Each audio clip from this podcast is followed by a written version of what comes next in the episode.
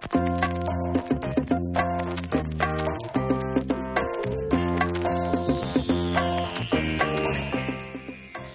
Freunde der gediegenen Podcast-Kultur.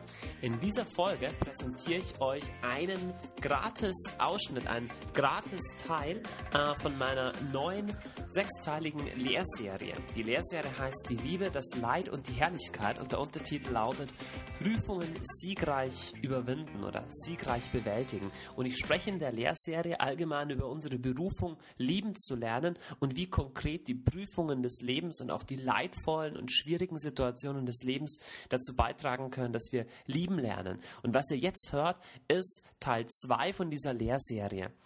Da geht es darum, was kennzeichnet Prüfungen und wie, wie kannst du in solchen Prüfungen dich verhalten. Wenn du an der ganzen Lehrserie Interesse hast, kannst du als MP3-Download, als Audio-CD oder als DVD bestellen unter www.gebetshaus.org und dort im Shop. Viel Spaß letzte Woche über das Thema aller Themen gesprochen, nämlich über Liebe. Okay? Wenn ihr euch noch erinnert, wenn ihr euch nicht erinnert, sage ich euch in einem Satz die Grundaussage vom letzten Mal. Die Grundaussage vom letzten Mal war, du bist geschaffen, um zu lieben und diese paar Jahre auf der Erde, egal ob es 30, 70, 80 oder 90 sind, dienen nur einem Zweck, dass du lernst zu lieben. Und am Ende deines Lebens wird nur eine Frage die entscheidende sein, nämlich hast du das gelernt oder hast du das nicht gelernt? Und alles andere, wo es dir gut geht oder schlecht geht und du das hast oder das nicht hast, ist schön und gut oder traurig und ungut, aber es ist zweitrangig im Vergleich zu der einen Frage, ob du lieben gelernt hast. Wir haben eine Lehrserie, die ist überschrieben mit die Liebe, das Leid und die Herrlichkeit. Und heute schauen wir uns ein bisschen mehr zu diesem Teil 2 an. Wir werden, wir haben das letzte Mal schon gesehen, die Liebe, das ist nicht nur immer nett, immer einfach. Liebe kann auch sowas wie eine harte Seite haben, sowas wie eine schmerzhafte Seite. Und das mit der Liebe ist allgemein so eine Sache. Ich will mal, ich habe drei Punkte heute, eigentlich nur drei Punkte, die überschrieben sind mit dem schönen Titel Wissenswertes Überprüfungen Wissenswertes über Prüfungen. So, dann sagt er, ich bin doch hergekommen, um erbaut zu werden, so, nicht um was über Prüfungen zu hören. Ich habe drei Punkte für euch über das Thema Wissenswertes über Prüfungen. Und das erste knüpft genau an dem vom letzten Mal an, nämlich das mit der Liebe ist so ein bisschen so eine Sache, denn es gibt Probleme mit der Liebe. Die Liebe hat ein paar Probleme mit sich.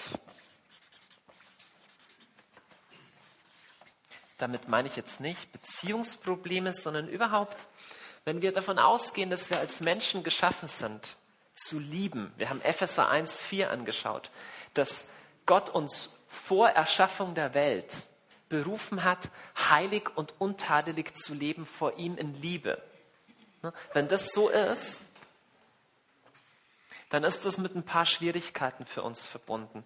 Und zwar mit zwei, oder ich bin auf zwei gekommen. Das erste ist folgendes. Schau mal, es gibt Sachen, die kann, jede Sache kannst du auf unterschiedliche Weise lernen. Du kannst manche Sachen lernen, indem du ein Buch liest. Was zum Beispiel kannst du lernen, indem du ein Buch liest? Welches? Lesen.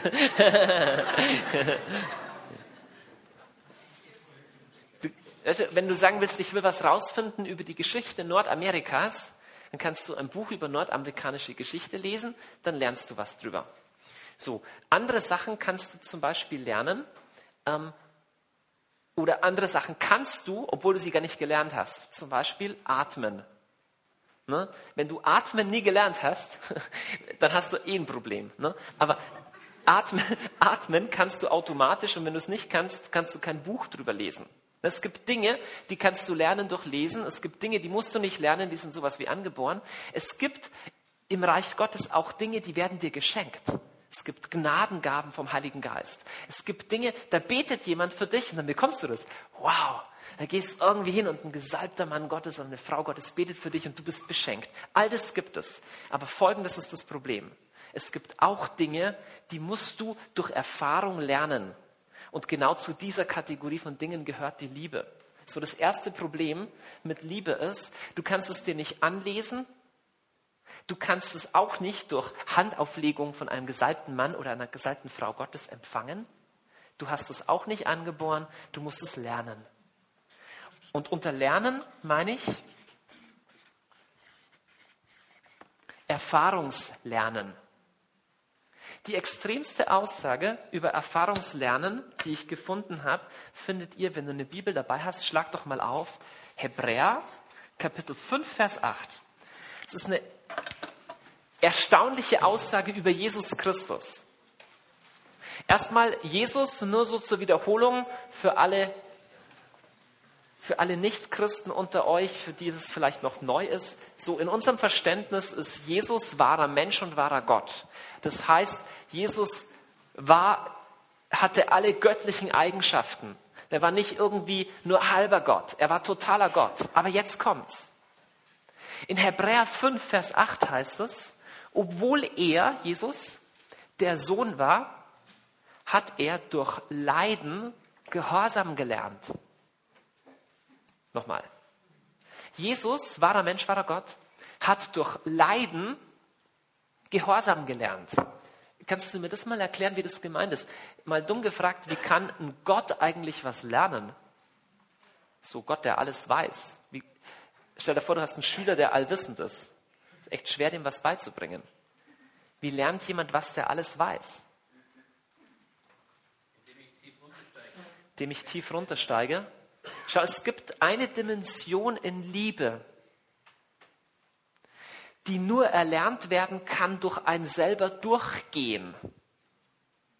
Selbst Jesus, der wahrer Mensch und wahrer Gott war, hat sich einem Prozess ausliefern wollen, sich Erfahrungswissen anzueignen. Schau mal, was ich nicht sage ist, genauso wie wir lieben lernen müssen, musste das Jesus auch. Das wäre zu plump. Jesus hat eine in sich schon absolut geniale Liebesfähigkeit, die göttlich ist. Aber trotzdem, selbst seine Liebesfähigkeit ging durch eine Phase der Bewährung hier auf der Erde mit den gleichen Problemen wie wir. Wir werden nachher eine Bibelstelle anschauen, wo es heißt, er wurde in allem wie wir in Versuchung geführt. Das heißt, Jesus betet und er spürt nichts dabei. Jesus vergibt einem anderen Menschen, aber der ist ihm trotzdem noch sauer. Stellt euch normale Alltagssituationen vor, die dich an den Rand des Wahnsinns treiben können. Jesus kennt diese normalen Sachen, die, die zu, zu einem Leben im Hier und Jetzt dazugehören. Okay? Jesus selber hat lernen müssen, gehorsam zu sein. Es gibt sogar eine Dimension von Liebe, die Jesus lernen musste, einstudieren musste. Freunde, niemandem von euch wird reife Liebe mit in die Wiege gelegt. Niemandem. Jeder muss das lernen. Und ich bete für dich und ich bete für mich, dass ich heute besser daran bin als vor einem Jahr. Und ich bete für dich und für mich, dass ich in fünf Jahren besser bin als heute. Nur nach dem werde ich am Ende meines Lebens bewertet werden. Es gibt dieses Gleichnis mit den zehn Jungfrauen und da gibt es ein paar Blöde und ein paar Gescheide. Und die Gescheiden kaufen rechtzeitig Öl und die Dummen sagen, oh, am Schluss kann ich ja immer noch Öl kaufen. Aber irgendwann ist es zu spät. Schau mal, das kannst du auf vielerlei Weise auslegen. Aber das Öl wahrer Liebe musst du auf dieser Seite der Ewigkeit kaufen.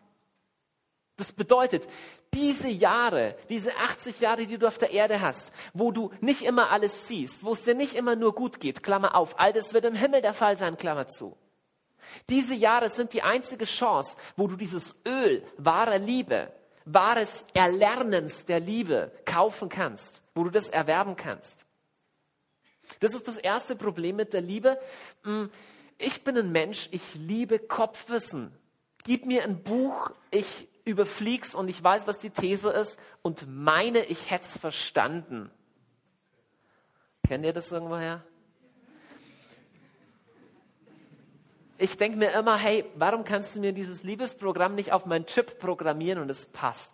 Ne? Warum müssen da Jahre sein, wo so richtig real existierende zwischenmenschliche Schwierigkeiten und so Geschichten, wo ich durch sowas gehen muss? Warum betet nicht irgendjemand für mich und ich liebe? Ist nicht.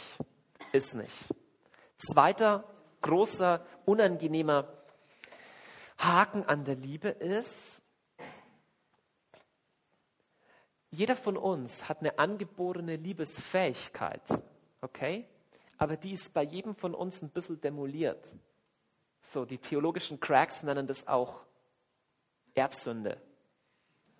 So, oder auf Lateinisch haben die Kirchenlehrer gesagt, das ist unser Herz, ist ein Cor incurvatum in se, das heißt auf Deutsch, wer weiß es? Ein in sich selbst verkrümmtes Herz.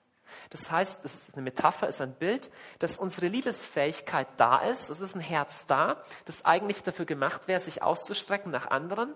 Aber auf eine komische Weise ist es in sich selber verkrümmt. So, das ist noch nicht so neu, die Tatsache, dass wir Menschen nicht angeboren die tollen Liebhaber sind. Schau mal, wir sind schon tolle Liebhaber, solange es nur auf dieser Lustseite bleibt. Wir haben das letzte Mal angeschaut, dass die Liebe eine Lustseite, eine Opferseite hat oder anders ausgedrückt, eine angenehme Seite und eine nicht so angenehme. So, und solange es auf der angenehmen Seite bleibt, so ich spüre die Liebe und meine Bedürfnisse werden gestillt und ich sehe die Schönheit und es fühlt sich nach erfülltem Sein und Ewigkeit an, solange ist es kein Problem. Aber so oft wir in, in Liebe, also denkt euch eine normale Beziehung, stellt euch eine Ehe oder sowas vor. Sobald wir in diesen Bereich reingehen, dass man nichts spürt, dass meine Bedürfnisse nicht gleich erfüllt werden, dass es manchmal mehr Entscheidung ist als Gefühl, da wird es oft schon ein bisschen, äh, da merken wir, hey, so natürlich ist die Liebesfähigkeit gar nicht in mir. Aber jetzt ist folgendes Problem. Diese Liebesunfähigkeit, die versteckt sich. Die versteckt sich. Ich schreibe das erstmal hin und dann erkläre ich es. Liebesunfähigkeit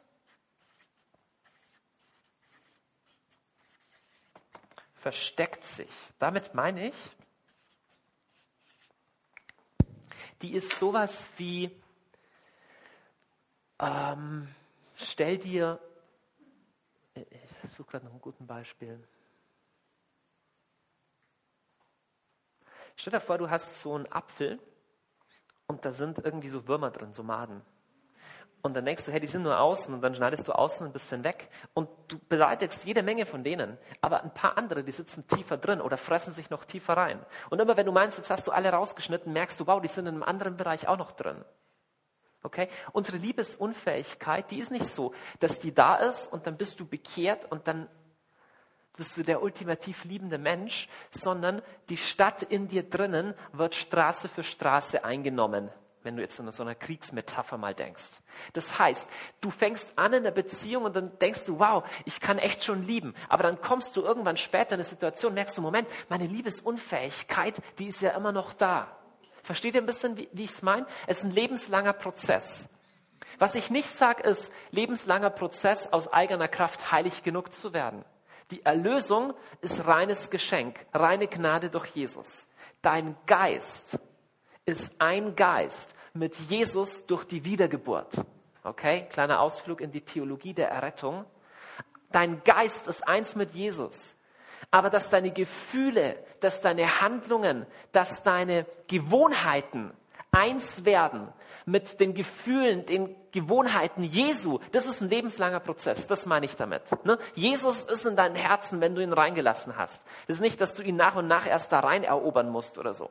Ne? Er ist in deinem Herzen. Was er jetzt will, ist, dass er in alle die kleinen Schlupfwinkel nach und nach reinkommt, wo sich deine Liebesunfähigkeit drin verkriecht. Okay? Und das Problem ist, wir Menschen neigen dazu, den Situationen aus dem Weg zu gehen, wo wir mit dieser Liebesunfähigkeit konfrontiert werden. Ne? Beispiel. Ich gebe mich natürlich lieber mit Menschen ab, die ich gern habe und die, die hier auf der auf dieser Seite, auf der angenehmen Seite der Liebe mich bestärken, die ich eh sympathisch finde. Es ist nur natürlich, dass ich Leuten aus dem Weg gehe, die mir nicht sympathisch sind. Und das ist auch normal. Du musst ab jetzt nicht dir lauter beste Freunde suchen, die du total unangenehm findest, sondern es gibt eine viel bessere Nachricht über diesen Punkt 2 oder über diesen zweiten Anstrich. Und die gute Nachricht ist, du hast einen tollen Lehrer. Du hast einen genialen Coach, der dich mit liebevollen Augen anschaut und sagt, mein lieber Freund, wenn du mir dein Leben übergeben hast, nehme ich das ernst und ich habe einen Plan.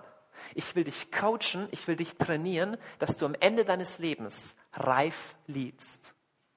Er ist nicht irgendwie dieser strenge Papa, der so sagt, wenn du nicht immer liebst, dann bin ich ganz sauer und so. Stell dir das echt vor wie ein Coach, der seine ganze Energie, sein ganzes Geld, seine Zeit reinsteckt, um diesen jungen Athleten zu trainieren. Und er sagt, du, ich sehe in dir noch, da gibt es noch ein paar technische Probleme. Beim Start, da kommst du nicht so gut raus und so. Und ich will dich durch einen Prozess von Prüfungen nehmen.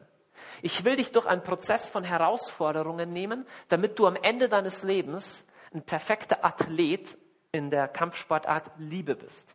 Ne, oder in der, in der Disziplin Liebe bist. Okay?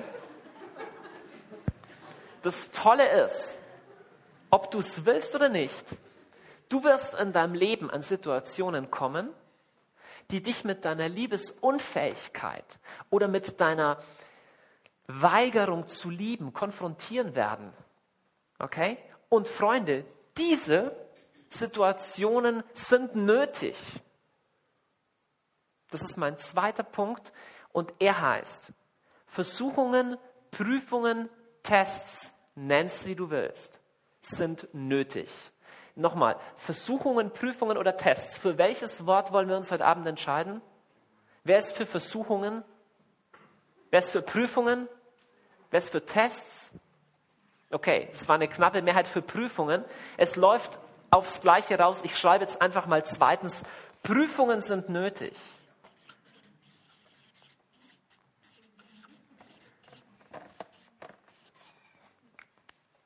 Könnte auch sagen, einfach Glaubenstests, man könnte auch sagen, Versuchungen. Das Paradebeispiel für Prüfungen oder für Versuchungen sind im Volk Israel. Es heißt immer wieder beim Auszug aus Ägypten, der Herr tat es, um das Volk zu prüfen. Und weißt du, was das Unangenehme beim Volk Israel war? Hm, die haben die Prüfungen nicht bestanden, meistens. Und was war der Effekt? Genau, dass sie ein paar Jahre später beim gleichen Ding wieder waren. Und jetzt habe ich eine traurige, eine traurige, ernüchternde Nachricht für dich. Bei uns ist es genauso. Schau mal, die erste Versuchung ist die, zu glauben, hey, wenn da irgendeine Prüfung kommt, wenn da irgendwas auer ist, ich muss nur das Umfeld ändern.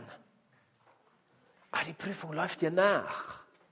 Oh, wie viele Leute gibt es, die sagen, wenn ich nur in eine andere Stadt zöge, wenn ich nur in einer anderen Gemeinde wäre, wenn ich nur in einem anderen Land wäre, wenn ich nur einen anderen Mann geheiratet hätte, hätte ich all die Probleme nicht.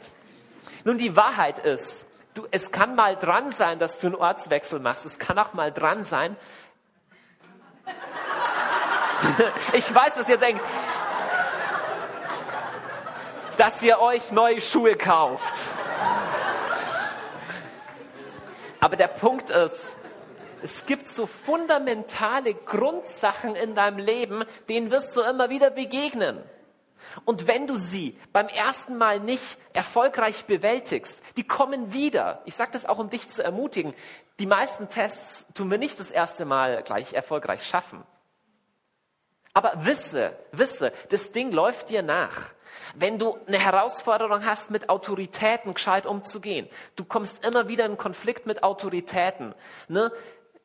Du kannst nur darauf warten, du gehst aus der Gemeinde raus oder du gehst aus der Firma raus, du gehst aus dem aus dem Ding raus. Du kommst irgendwann anders an die gleiche Situation. Weißt du warum? Weil Gott so leidenschaftlich besorgt ist um dein Herz. Er sagt, du bist mir viel zu kostbar, als dass ich diesen kleinen Punkt nicht, nicht, wie heißt es, refine heißt es auf Englisch, äh, läutern, den ich läutern würde. Wir haben es letzte Mal angeschaut, wie so ein Klumpen Erz das zum reinen Gold wird. Das ist unangenehm, weil da ist Hitze und da raucht und zischt und Zeug. Aber Gott ist so leidenschaftlich besorgt um dieses reine Gold in deinem Herzen, dass er sagt, hey, diese 80 Jahre sind dafür da, dass du das lernst. Weil, schau mal, je größer deine Fähigkeit zu lieben auf dieser Seite der Ewigkeit ist, desto größer ist deine Fähigkeit, seine Herrlichkeit zu genießen im Himmel. Kannst du echt vorstellen, wie dieses Golderz, das wird zu einer goldenen Schale geformt. Okay? Und wenn die Schale so klein ist, passt, die wird voll, voll Herrlichkeit. Und du bist im Himmel und sagst, wow, wie herrlich.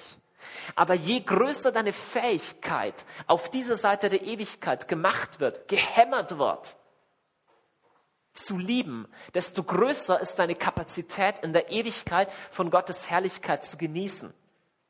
Okay? So, wir haben, wir haben gesagt, die Tests, die laufen dir immer nach. Ein paar Beispiele. Was können so Tests, was können so Grundfragen sein? Grundfrage.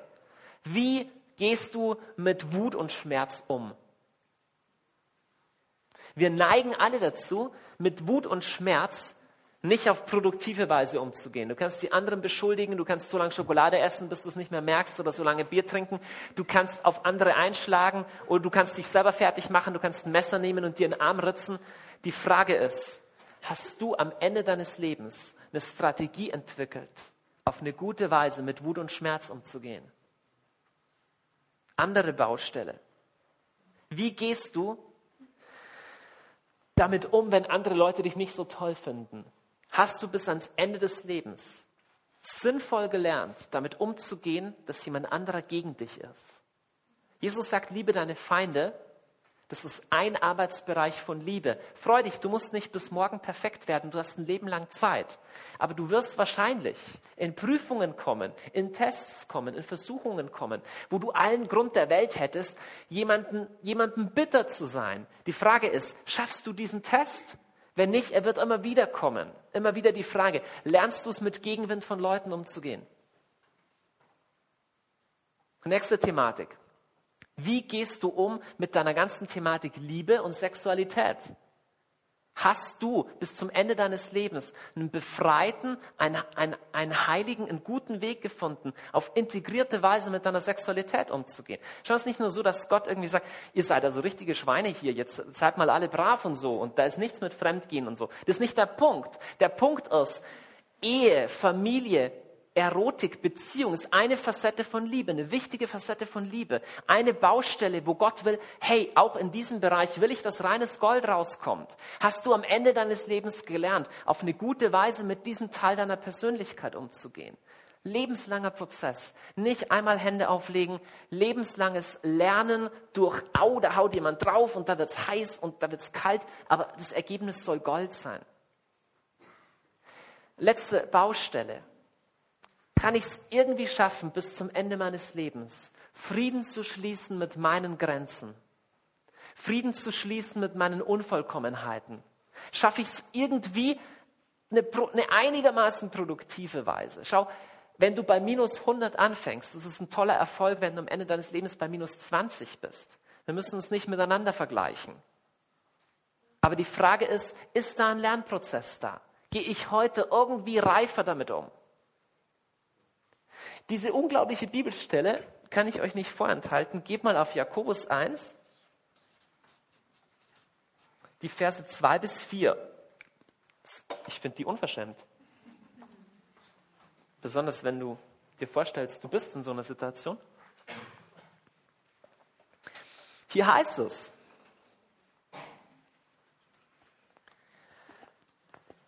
seid voller Freude, meine Brüder, wenn ihr in mancherlei Versuchungen geratet. Ihr wisst, dass die Prüfung eures Glaubens Ausdauer bewirkt. Die Ausdauer aber soll zu einem vollendeten Werk führen, denn so werdet ihr vollendet und untadelig sein und es wird euch nichts mehr fehlen. Lass uns mal nur beim ersten Satz bleiben. Seid voller Freude, wenn ihr in mancherlei Versuchungen, im Griechischen steht poikilos, das heißt vielfältig, vielfarbig. Also du kannst sagen, wenn immer eine Versuchung kommt, die kennst du irgendwann, sagst du, hey, ich bin stark geworden. Er sagt, nee, nee, freut euch, wenn die immer anders kommen. Da kommen sie mal von hier und dann verkleidet sie sich mal da und dann greift es mal an dem Punkt an. Wenn das passiert, dann musst du dich freuen. Und dann sagt er nicht, wenn viel, vielfältige Probleme kommen, das ginge ja noch. So schlechtes Wetter, obwohl du einen Radausflug machen wolltest zum Beispiel. Oder ein eingewachsener Zehennagel. Ja? Sondern er sagt, Versuchungen. Jetzt mal Versuchungen klingen, ehrlich gesagt, im christlichen Jargon nicht gerade positiv. Ich meine, wer von euch freut sich, wenn er viele Versuchungen hat? Ich werde nicht schlau aus der Bibelstelle, aber er sagt, wenn das dein Teil ist, Wisse, du bist auf einem guten Trainingsparcours. Gott mutet dir gerade zu, durch richtig tolle Trainingsschritte zu gehen. Sei voller Freude, wenn du durch vielfältige, durch unterschiedlichste Versuchungen gehst.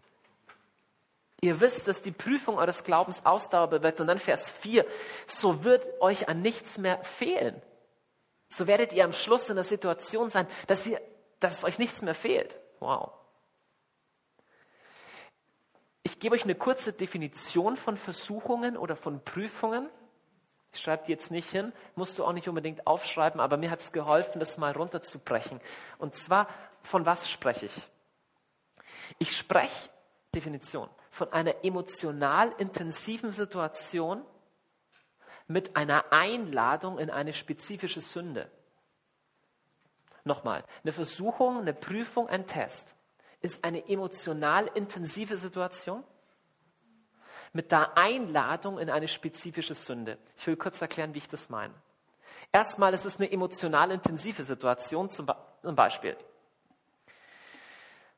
Jemand in deiner Arbeitsstelle, der weniger tut als du, später kommt als du und früher geht als du, wird befördert aufgrund seiner guten Tätigkeiten an einem Projekt, für das eigentlich nur du gearbeitet hast. Jetzt kann es sein, ja, jetzt kann es sein, dass du emotional so geheiligt bist im Herrn oder du eh überhaupt keine Ambitionen hast, beruflich weiterzukommen, dann wird das keine Versuchung für dich sein. Aber wenn es eine emotional intensive Situation ist, weil das ist zufällig noch dein Erzfeind, so, und zufällig hat der Chef und so weiter. Also du verbindest irgendwie ganz viel damit und emotional denkst, boah, das ist eine emotional intensive Situation. Und zwar, naja, mit einer Einladung in eine spezifische Sünde. Die spezifische Sünde, nämlich Neid oder Lästern oder so, die ist immer da. Aber jetzt gibt's eine Einladung. Ne, eine Versuchung ist immer wie, wie, wie eine offene Tür. Wir werden die ganzen Geschichten anschauen anhand von biblischen Beispielen. Ne, der arme Josef, zum Beispiel in Ägypten, der kriegt nicht nur die Einladung, hey, du könntest mal unkeusche Gedanken haben für irgendjemanden, sondern kommt die Frau von seinem Vorgesetzten, schmeißt sich an ihn ran und sagt, schlaf mit mir. Sowas nenne ich einen ernsten Fall von Versuchung.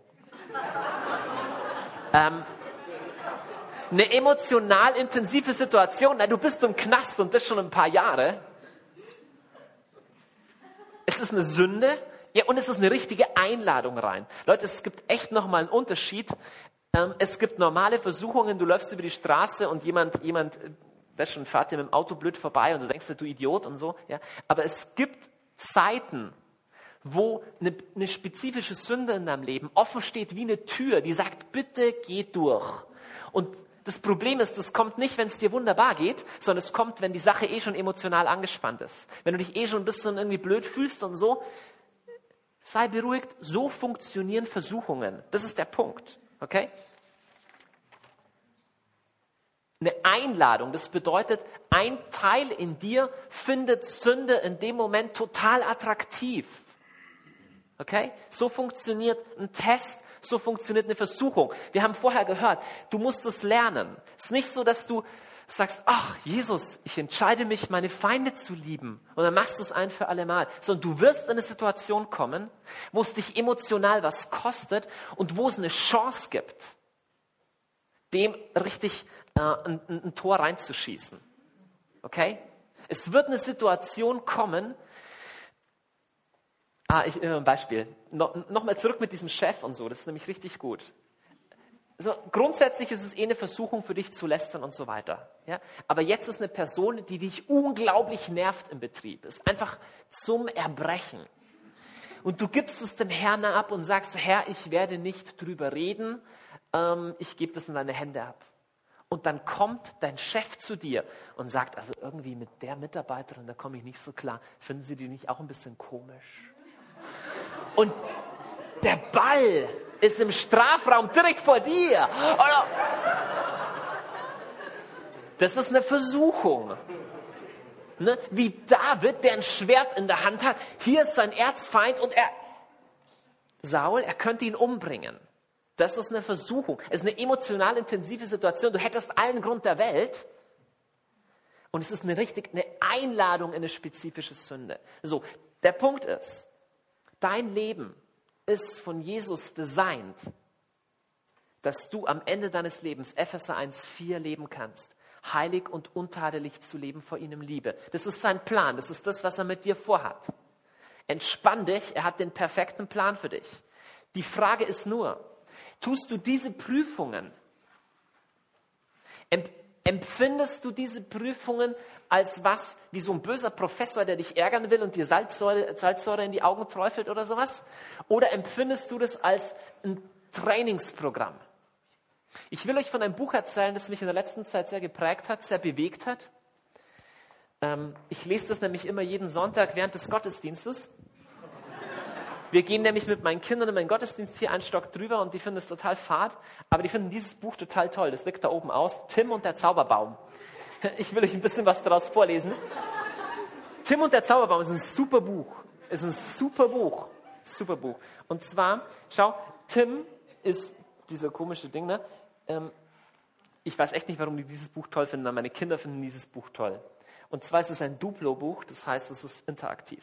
Du klappst es auf, so, und am Anfang, da ist Tim und der muss irgendwie, der klettert hier auf den Zauberbaum und dann muss er von dem Zauberbaum, was braucht er? Da braucht er eine Treppe, um da hinzukommen. Ne? Und um die Treppe zu bauen, Ne, da müssen Kinder, kriegen den Auftrag, hier so eine Treppe zu bauen. Hier steht da, sie müssen eine Treppe bauen.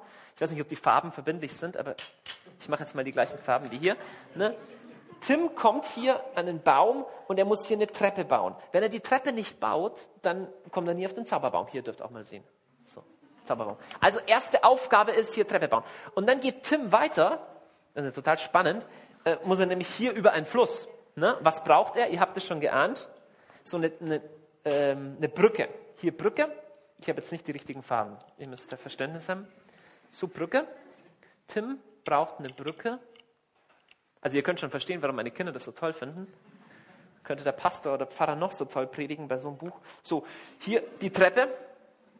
So, und Tim, der wird, muss auch weiter noch ganz viele Prüfungen über sich ergehen lassen, weil da muss er über ein, über ein Meer und da braucht er ein Boot und dann muss er über den Drachen, da braucht er irgendwelche Trittbretter, Trittsteine, um auf den Drachen gehen zu können. Am Schluss kommt ein böser Riese und dann muss er zurücklaufen und so weiter. Also der Punkt ist, die Moral von der Geschichte ist folgendes. Wenn Tim an dieser einen Prüfung ist, dann braucht er unbedingt eine Brücke. Da hilft ihm gar nichts anderes. Okay? Und jede Prüfung ist so designt, dass du in genau einer Fähigkeit zu lieben weiterkommst.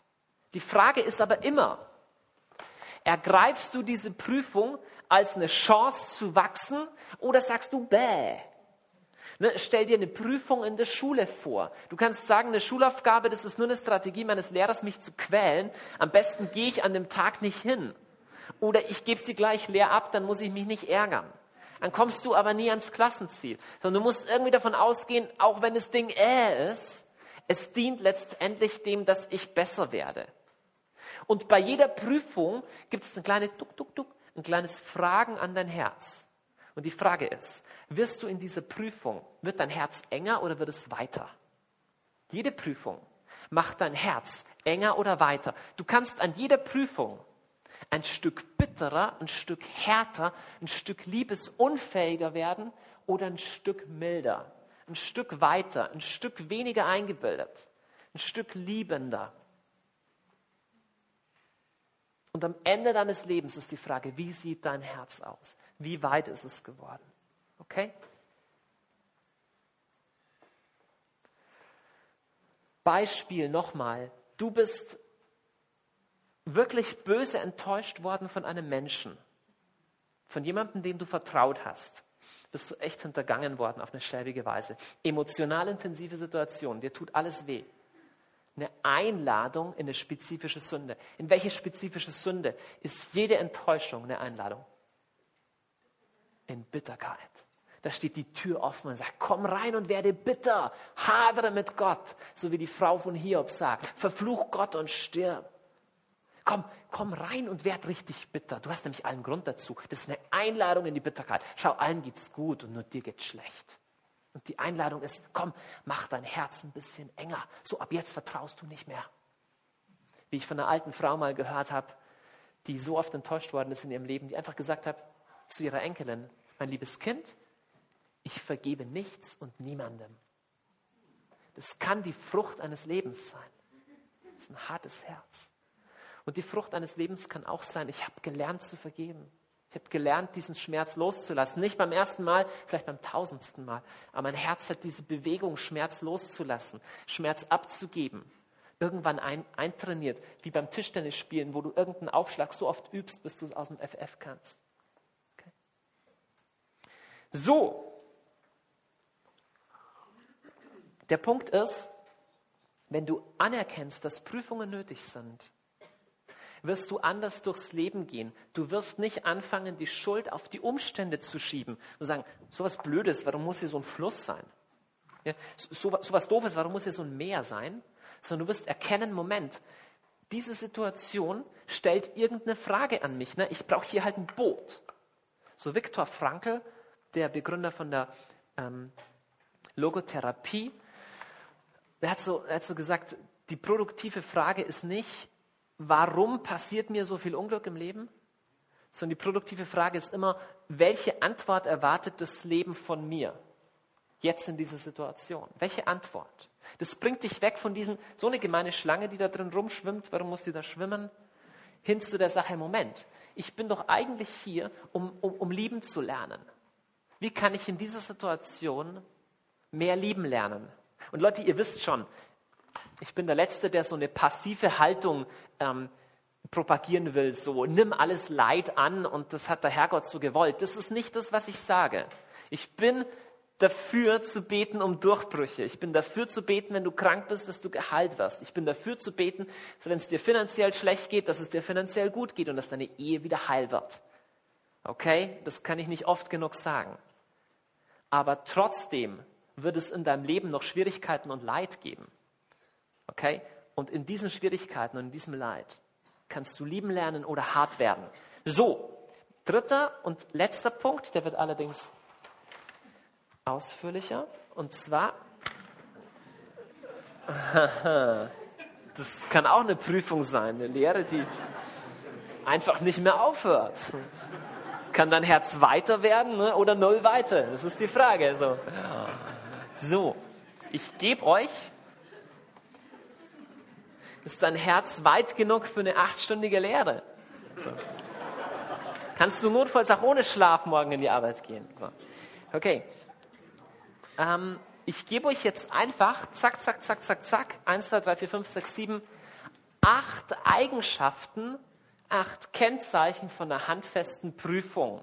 Man könnte das auch überschreiben mit so Weisheiten für den Schmelztiegel oder aus dem Schmelztiegel. Wirklich Sachen, die einfach, die du vielleicht unbewusst schon weißt oder schon mal gehört hast und so, aber es ist einfach gut ist, sich vor Augen zu halten. So funktioniert das Spiel. So funktioniert jede Prüfung. Acht Kennzeichen, die typisch sind für diese harten Etappen im Leben. Die erste Ursache oder das erste Kennzeichen ist, die Ursache ist unklar. Was meine ich damit? Damit meine ich, Die Frage, ist es von Gott? Ist es von Menschen? Ist es vom Teufel?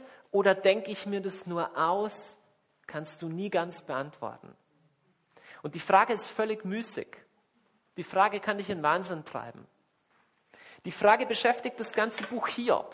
Wie kann das sein? Das ist doch ein guter Mensch, warum geht es ihm so schlecht und so weiter. Wir erfahren, dass die Prüfungen Hiobs vom Teufel sind. Okay, der Satan geht zu Gott und fragt, darf ich den ein bisschen quälen? Aber es ist auch komisch, Gott lässt es irgendwie zu und so. Und gleichzeitig spielen da Räuber auch eine Rolle. Ne? Gibt es irgendwelche Räuber, die bringen irgendwelche Leute von Hiob um? Das heißt, du kannst sagen, das ist Menschen schuld, Gott hat es zugelassen oder der Teufel. Hör auf, diese Frage zu stellen, sie bringt dich nur in den Wahnsinn. Es gibt einfach Situationen im Leben, die hart sind und oft ist die Ursache unklar. Hat es Gott zugelassen, aber wenn es Gott zugelassen hat, da war doch auch Sünde im Spiel und so. Ursache unklar. Erste und kurzes Kennzeichen. Zweites Kennzeichen ist ermutigend. Ermutigend. Als die Israeliten aus Ägypten ausgezogen sind, hat Gott zu Mose gesagt, führ sie einen bestimmten Weg und zwar nicht den direktesten. Weißt du, dass Gott sein Volk bewusst nicht den schnellsten Weg geführt hat? Weißt du warum? Weil Gott gesagt hat, wenn sie eine Niederlage haben bei den ersten paar Kämpfen, dann werden sie entmutigt. Deswegen hat er sie durchs Schilfmeer geführt. Es hätte eine Abkürzung gegeben auf der Landkarte links dran vorbei. Da, wo du heute vom Sinai nach Ägypten fährst oder von Israel nach Ägypten, da musst du durch kein Wasser fahren. Okay? Aber Gott hat gesagt, nee, ich will nicht, dass sie entmutigt werden. Was heißt das auf Deutsch gesagt? Gott schickt dich nur in einen Kampf, den du gewinnen kannst. Und wenn du in eine Prüfungssituation kommst, dann nur, weil Gott weiß, dass du sie siegreich bestehen kannst. Sonst würde dich nicht reinlassen. Ich schreibe mal auf, nur wenn Sieg möglich.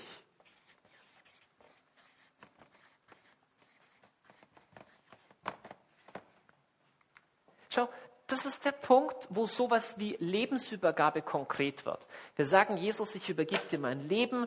Oder wir sagen so, Römer 8, 26 und so, Gott führt bei denen, die ihn lieben, alles zum Guten. Aber da wird es konkret. Jesus, ich habe dir mein Leben übergeben. Wer bin ich, rumzumäkeln dran, was du jetzt draus machst?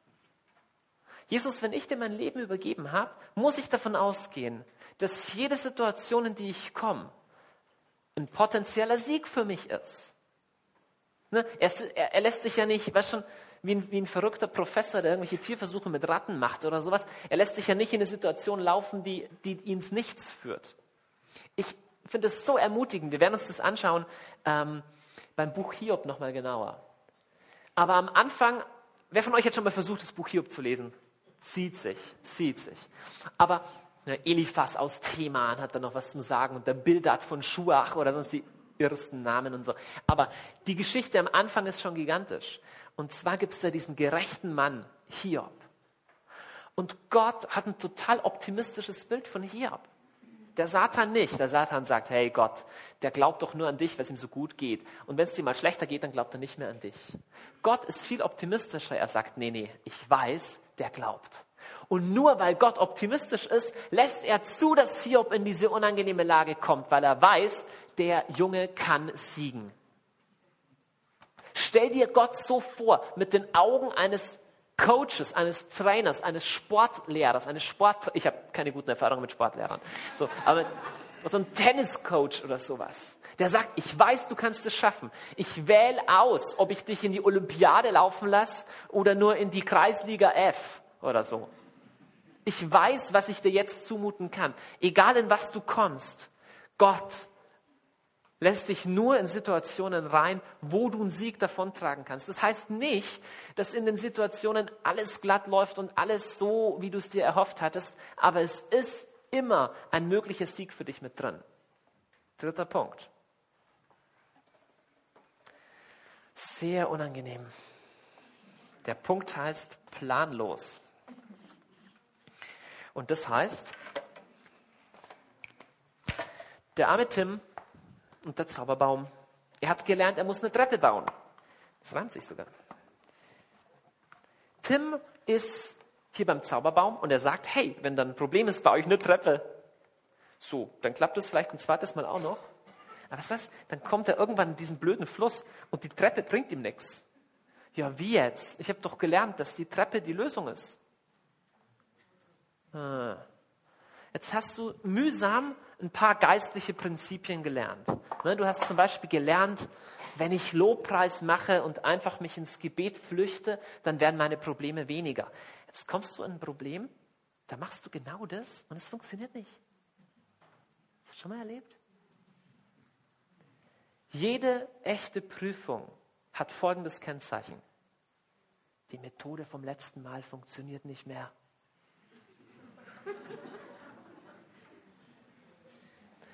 Tim muss beim ersten Mal eine Treppe bauen und das zweite Mal mutet ihm der Autor, Gott, mutet ihm zu, hey, der kann jetzt was anderes entwickeln. Der hat diese Prüfung schon geschafft. Jetzt ist was Neues dran. Schau, aber das ist der Gegenteil von Kopfwissen. Unser Kopfwissen sagt, oh, liebe deine Feinde. Mach ich einfach. Aber Liebe musst du lernen. Und was es in einer spezifischen Situation erfordert, deine Feinde zu lieben, das kann sehr unterschiedlich sein.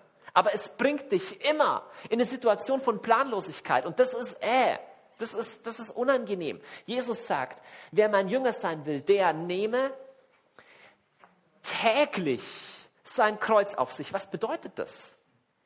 Er sagt nicht, der nehme einmal sein Kreuz auf sich, lerne ein paar Prinzipien und der Rest seines Lebens geht einfach nur smooth. Geht einfach nur wunderbar glatt. Täglich, täglich sein Kreuz auf sich nehmen. Das heißt, es bedeutet irgendwie jeden Tag ein bisschen was anderes. Das Christentum sind nicht vier Prinzipien und die ziehst du durch. Das Christentum ist eine Beziehung mit Christus. Es ist eine Beziehung mit Jesus. Und er klopft jeden Tag an eine andere Tür in deinem Herzen und fragt, bist du bereit, auch diesen Schritt mit mir zu gehen? Ist dein Herz auch heute noch verfügbar für mich? Oder sagst du, weißt du, Jesus, hier, eine Viertelstunde Bibel lesen am Tag und äh, ein bisschen Geld spenden ist okay, aber alles weiter nicht. Er hat überhaupt kein Interesse an deinem Geldspenden oder deinen äußeren religiösen Tätigkeiten. Er will, dass dein Herz in Liebe wächst. Und es erfordert jeden Tag, in jeder Prüfung was Neues. Aber das bedeutet, dass du immer wieder, immer wieder in Situationen kommst, wo du sagst, jetzt bin ich schon so lange Christ und stehe doch so planlos davor. Kennst du das? Herzlich willkommen im Club. So. Der vierte Punkt ist, Gott bringt dein Kopfwissen ans Ende. Er sagt, hey, dein Kopfwissen hat dir nicht weitergeholfen. Ich will, dass echtes Erfahrungswissen passiert. Es bleibt aber nicht dabei, dass dein Denken planlos ist.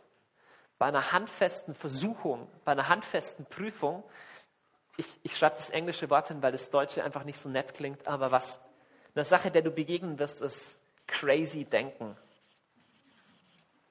Crazy Denken. Das heißt, ich habe vorher gesagt, eine Versuchung oder eine Prüfung ist eine emotional intensive Situation mit einer Einladung in eine spezifische Sünde. Aber die Einladung und das emotional intensiv, das macht beides mit deinem Hirn was. Schau, eine Versuchung ist einfach nicht, dass es dir wunderbar geht und dann, dann, dann läuft jemand mit, mit, mit, mit einem Gewehr an dir vorbei und sagt, nimm das und schieß jemanden tot und sagst, oh, das wäre schon eine Versuchung, aber mache ich nicht. Es ist keine ernstzunehmende Versuchung. Eine ernstzunehmende Prüfung geht einher mit einer Unfähigkeit, noch klar zu denken. In der Versuchung sieht das Schlechte gut aus, sieht attraktiv aus. Das unglaublichste Beispiel dafür ist Salomo. Salomo war der weiseste Mensch, der je gelebt hat. Es wird von ihm berichtet, dass Könige von weit her zu ihm gekommen sind, um bei ihm zu lernen. Es wird berichtet, dass er über, über alles Bescheid wusste, über alles Bücher schrieb. Der perfekte König, erzogen von dem Freund Gottes schlechthin, von David. Und am Ende seines Lebens wird in seinem Hirn irgendwas ein bisschen ballerballer. Weißt du, er schreibt selber in seinem Buch, das er geschrieben hat, Sprichwörter oder so, schreibt er, Gottes Furcht ist wichtig und so und der Herr allein. Und dann heiratet er ein paar falsche Frauen, vielleicht insgesamt auch ein paar zu viel. Ja, und so. Und denkt er sich, ach, weißt was, ich baue denen einen kleinen Götzentempel und so. Und du denkst dir, Alter, was ist in deinem Denken los? Aber wisse das, wisse das, sei darauf vorbereitet. Du gehst nicht in eine Versuchung mit einem völlig klaren Kopf. Eine Versuchung geht einher mit den idiotischsten Gedanken, wo du bei Licht betrachtet, ein paar Monate oder Wochen oder Tage oder Stunden später sagst, wie konnte ich so einen Schwachsinn überhaupt denken? Aber so ist es, so sind wir. So sind wir. Das ist ein Teil von diesem Planlos, dass du irgendwie merkst, ey, äh, ich kann nicht mehr ganz klar denken. Deshalb, deshalb wenn du massiv mit Ängsten zu tun hast, wenn du massiv mit Versuchungen zu tun hast, glaub deinen Gedanken kein Wort. Sie werden dir den Schwachsinn erzählen. Sie werden, weißt du, es gibt Leute, die denken sich, wenn ich den Typen nicht umbringe, dann passiert was Schreckliches, ich muss das tun. Und ihr Denken sagt ihnen, ich muss den umbringen, aber es ist nicht so. Okay? Und du hast die Situation, ja, der Ball kommt ins in Straftor und äh, ins, wie heißt es, Straf? Strafraum und du hättest die Möglichkeit, dem anderen Kollegen richtig ins Auszuwischen, richtig zurückzuzahlen und alles in dir sagt, du hast das Recht dazu. Jeder würde an deiner Stelle genauso handeln. Es wäre sogar wahrhaftig, wenn du es tun würdest. Wahrscheinlich kommt die Chance auch nie wieder. Du gibst tausend gute Gründe. Du bist in einer emotional ungesunden Beziehung drin. Du bist in einer Abhängigkeitsbeziehung drin. Oder du, du bist in Versuchung, Ehebruch zu treiben. Alles in deinem Denken wird sagen, ich kann ohne den nicht leben, ich kann ohne die nicht leben. Dein Denken funktioniert nicht mehr klar. Einen Monat später oder einen Monat vorher sagst du, hey, ich liebe den Herrn und ich liebe meinen Mann und ich liebe meine Frau und, und alles ist wunderbar. Aber in der Versuchung selber, glaub deinem Denken kein Wort. Wenn du mit Ängsten zu tun hast, wenn deine Versuchung das ist, entmutigt und mutlos zu werden, du wirst in eine Situation kommen, wo die Ängste dir das Idiotischste von der Welt erzählen werden. Dann sagen, du wirst grausam sterben und das klingt total logisch. Es macht was mit deinem Denken. Wisse das. Auch hier wieder, zurück zu Jakobus 1,2. Jakobus sagt, du, wenn dir das alles passiert, freu dich. Das ist Teil der Sache. Wisse, das gehört dazu. Sei nicht beunruhigt. So funktionieren Versuchungen, so funktionieren Prüfungen. Lerne, wie du da durchgehen kannst. Fünfter Punkt. Der ist ein ganz kurzer. Gefühlte Endlosigkeit Ganz kurzer Punkt. Jede Versuchung fühlt sich, fühlt sich so an, als würde sie nie aufhören. Okay? Auch, auch das ist ein Teil von Crazy Denken. Wenn du drin stehst, wenn, ich spreche jetzt speziell auch, wenn es nicht eine halbe Stunde kommt und geht, sondern wenn du wirklich einen Hardcore-Konflikt mit jemandem hast, wirklich einen krassen Konflikt, das ist ein Eindruck, das wird nie wieder gut ich komme da nie wieder raus. Diese Gedanken, diese Gefühle, diese Bitterkeit, die begleiten mich jetzt schon eineinhalb Jahre zum Beispiel. Und denkst du, das wird nie wieder aufhören. Du siehst kein Ende mehr. Ja? Diese wirklichen krassen Konflikt, das ist ein Eindruck, das wird nie wieder gut. Ich komme da nie wieder raus. Diese Gedanken, diese Gefühle, diese Bitterkeit, die begleiten mich jetzt schon eineinhalb Jahre zum Beispiel. Und denkst du, das wird nie wieder aufhören. Du siehst kein Ende mehr. Ja? Diese, diese, diese Erschöpfung, mit der ich zu tun habe, diesen was weiß ich, setz ein, was du willst. Einladung in eine spezifische Sünde. Du hast den Eindruck, das hört nie auf. Auch das ist ein Teil der Sache. Ne? Wenn Josef am Ende seiner Zeit im Knast gewusst hätte, dass er da 13 Jahre drin sein würde, dann wäre das schlimm gewesen. Aber ich bin mir sicher, dass sich diese 13 Jahre für ihn angefühlt haben wie die Ewigkeit. Wenn er gesagt hätte, ach ja, was sind schon 13 Jahre? Ich werde ja 80. 13 Jahre. So, so dann wäre es nicht wirklich eine Versuchung. Die Tatsache, dass es eine wirkliche Versuchung ist, ist damit verbunden, dass es eine gefühlte Endlosigkeit gibt. Du denkst dir, ich komme da nie wieder raus. Ich sehe kein Ende mehr. Das, das hört nicht mehr auf. Mein, mein, Leben endet an dem Punkt. Ich, ich, ich komme über diesen Schmerz nie weg. Ich komme über dieses Problem nie weg. Okay? Manchmal ist in der Situation der Versuchung alles gewonnen, wenn du Zeit gewinnst. Manchmal ist alles gewonnen, wenn du Zeit gewinnst. Das heißt, auch wenn du nicht den perfekten Tag hinlegst, wenn du es nur schaffst, einfach irgendwie ein paar Tage länger durchzuhalten. Jemand, der massiv in, in, so, in so einer Phase drin ist, der glaubt es nicht, wenn du ihm sagst, es geht schon wieder weiter. Aber sag es ihm trotzdem. Die Person, die da drin steckt, sieht das nicht. Es geht nicht weiter. Du hast keine Ahnung, wovon ich spreche. Trotzdem, ey, irgendwann, irgendwann, irgendwann geht es wieder weiter. Das ist oft der schwächste Trost, den man geben kann, aber es ist trotzdem ein realer. Jetzt kommt was, was für viele neu ist. Der sechste Punkt hat mit dem Trost im Gebet zu tun. Manchmal Trost im Gebet.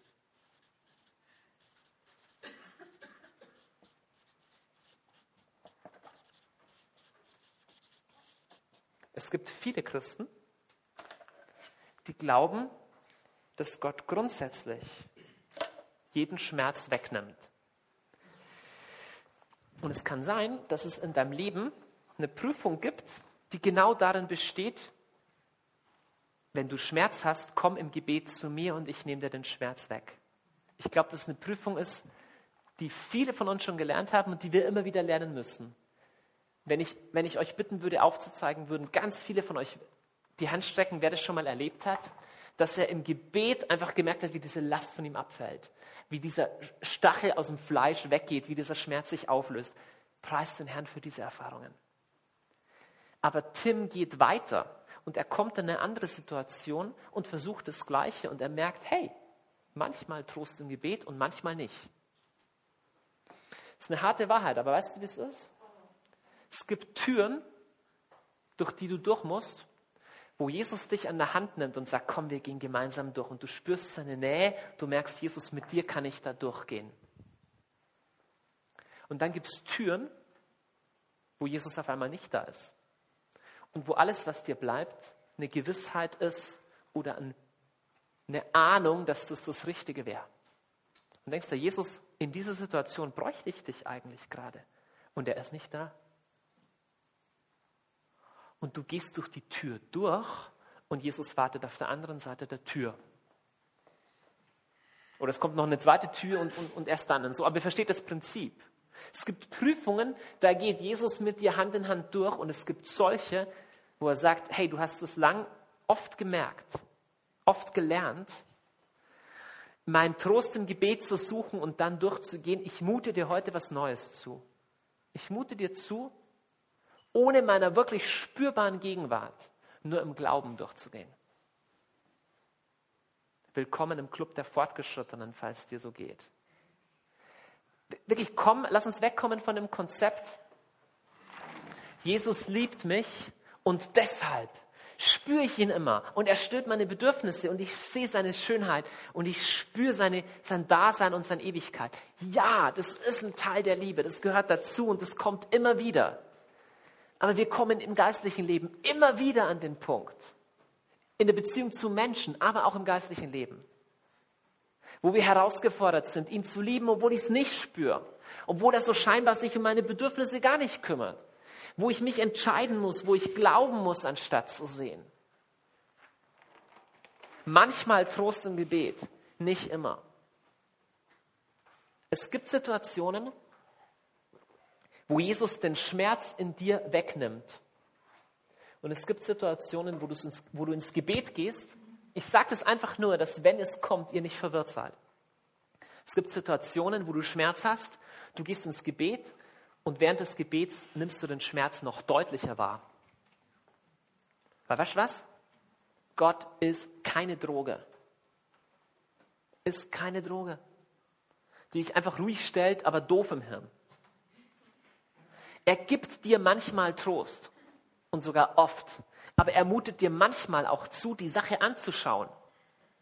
Nur, wenn Sieg möglich ist. Er lässt dich nur die Sachen sehen, wo er sagt, Johannes, ich weiß, es tut verflixt weh, aber ich mute dir zu, das ist auch Teil von dir.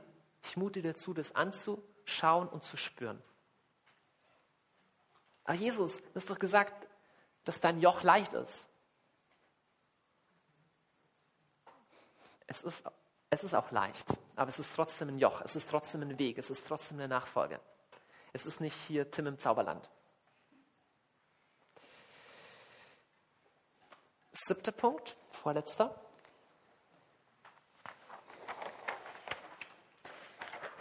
Der heißt, keine Antwort, Doppelpunkt, alte Antwort. Oder ich mache einen Folgepfeil. Keine Antwort, alte Antwort. Ich erkläre gleich, was ich meine. Wenn ich in der Prüfung Gott um Rat frage und er nicht zu mir spricht, er mir keinen Hinweis gibt, er kein keine Wegweisung gibt, dann deshalb, weil ich die Antwort schon weiß.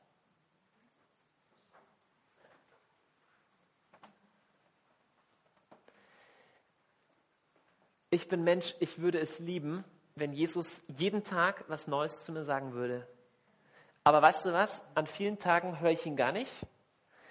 Und an den meisten Tagen, wo ich ihn höre, sagt er was, was ich schon weiß. Kennst du das irgendwoher? ja, du bist in einer Situation und du hast einen Eindruck, Gott, Jesus sagt einfach zu dir, oder ein Bruder kommt zu dir, Schwester kommt zu dir und sagt, ich habe einen Eindruck für dich, vertrau mir einfach. Na toll, das wusste ich vorher schon. Na, dann mach's doch. Schau, wenn er nichts Neues spricht, dann ist die Antwort, dann ist die Lösung in was, was du schon weißt. Kopfwissen oder Erfahrungswissen?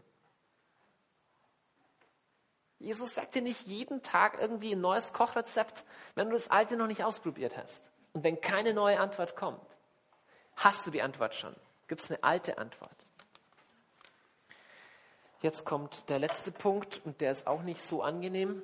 Der Punkt heißt nämlich Schwäche. Wir hatten letzten Sonntag bei uns als Lesung ähm, ein, ein Vers und meine Frau hat mich angestupst, ich habe gerade Tim und der Zauberbaum mit meinen Kindern angeschaut. So, und wir dachten gesagt, hey, hör dir mal die Lesung an, das ist doch unglaublich. Im zweiten Korintherbrief, Kapitel 12, Vers 7, berichtet Paulus über so die, die Prüfungen und Leiden und Probleme, durch die er so gehen muss. Und er sagt, damit ich mich nicht überhebe und so weiter, wurde mir ein Stachel ins Fleisch gestoßen ein Bote Satans, der mich mit Fäusten schlagen soll, damit ich mich nicht überhebe. Damit wird nicht gesagt, dass er verheiratet war, okay? So, fair, fair, es geht noch weiter bis neun. Manche, manche sagen, war ein blöder Witz, ich gib's Manche, manche äh, meinen, dass Paulus, dass das eine körperliche Krankheit ist. Ich will da auf die Theorie nicht eingehen. Wir wissen nicht, was dieser Stachel im Fleisch war. Aber jetzt kommt's in Vers 8. Dreimal habe ich den Herrn angefleht, dass dieser Bote Satans von mir ablasse. Er aber antwortet mir, meine Gnade genügt dir, denn sie erweist ihre Kraft in der Schwachheit. Viel lieber also will ich mich meiner Schwachheit rühmen, damit die Kraft Christi auf mich herabkommt. Es gibt keine Prüfung, es gibt keine Versuchung, durch die du einfach nur mit fliegenden Fahnen durchgehen kannst. Jede ist verbunden mit einer spezifischen Erfahrung von Schwäche, wo du merkst, ich komme da nicht weiter. Wenn du voller Stärke durchgehst, dann ist es nicht eine vollgültige Versuchung. Das, was er in dir auch trainieren möchte. Schau, mal, das ist unglaublich. Paulus, Paulus, machtvoller Fürbitter, guter Freund des Herrn, fleht Jesus dreimal an. Jesus, nimm das weg, ich schaffe das nicht mehr. Und dreimal sagt er, nee, deine Schwäche, deine Wunde, das, was weh tut, ist nötig. Meine Kraft wirkt in diese Schwachheit hinein. Ach, Freunde, ich komme zum Ende. Johannes Tauler sagt, wirf dein Kreuz nie weg. Du wirst immer nur ein schwereres finden. Jesus sagt, nehmt mein Joch auf euch, kommt zu mir und lernt von mir, ich bin gütig und von Herzen demütig. Er ist ein guter Leiter. Und er hat für dich viel mehr im Sinn. Er hat ein viel größeres Ziel für dich, als dass es dir einfach nur gut geht. Er will, dass du in Herrlichkeit lebst in der Ewigkeit. In Hebräer 12,8 heißt es, dass Jesus in allem, wie wir, in Versuchung geführt worden ist. Denk es durch. Jede Sünde, in der du je in Versuchung geführt wurdest, ist Jesus in Versuchung geführt worden und nicht so wie, ach ja, ich könnte sündigen. Ich bin mir sicher, dass er in emotional intensiven Situationen war, wo es eine Einladung gab in eine spezifische Sünde. Und deswegen kann er dich verstehen, kann er mich verstehen, kann er uns da durchleiten, kann er uns da durchtragen. Er ist ein guter Leiter. Amen.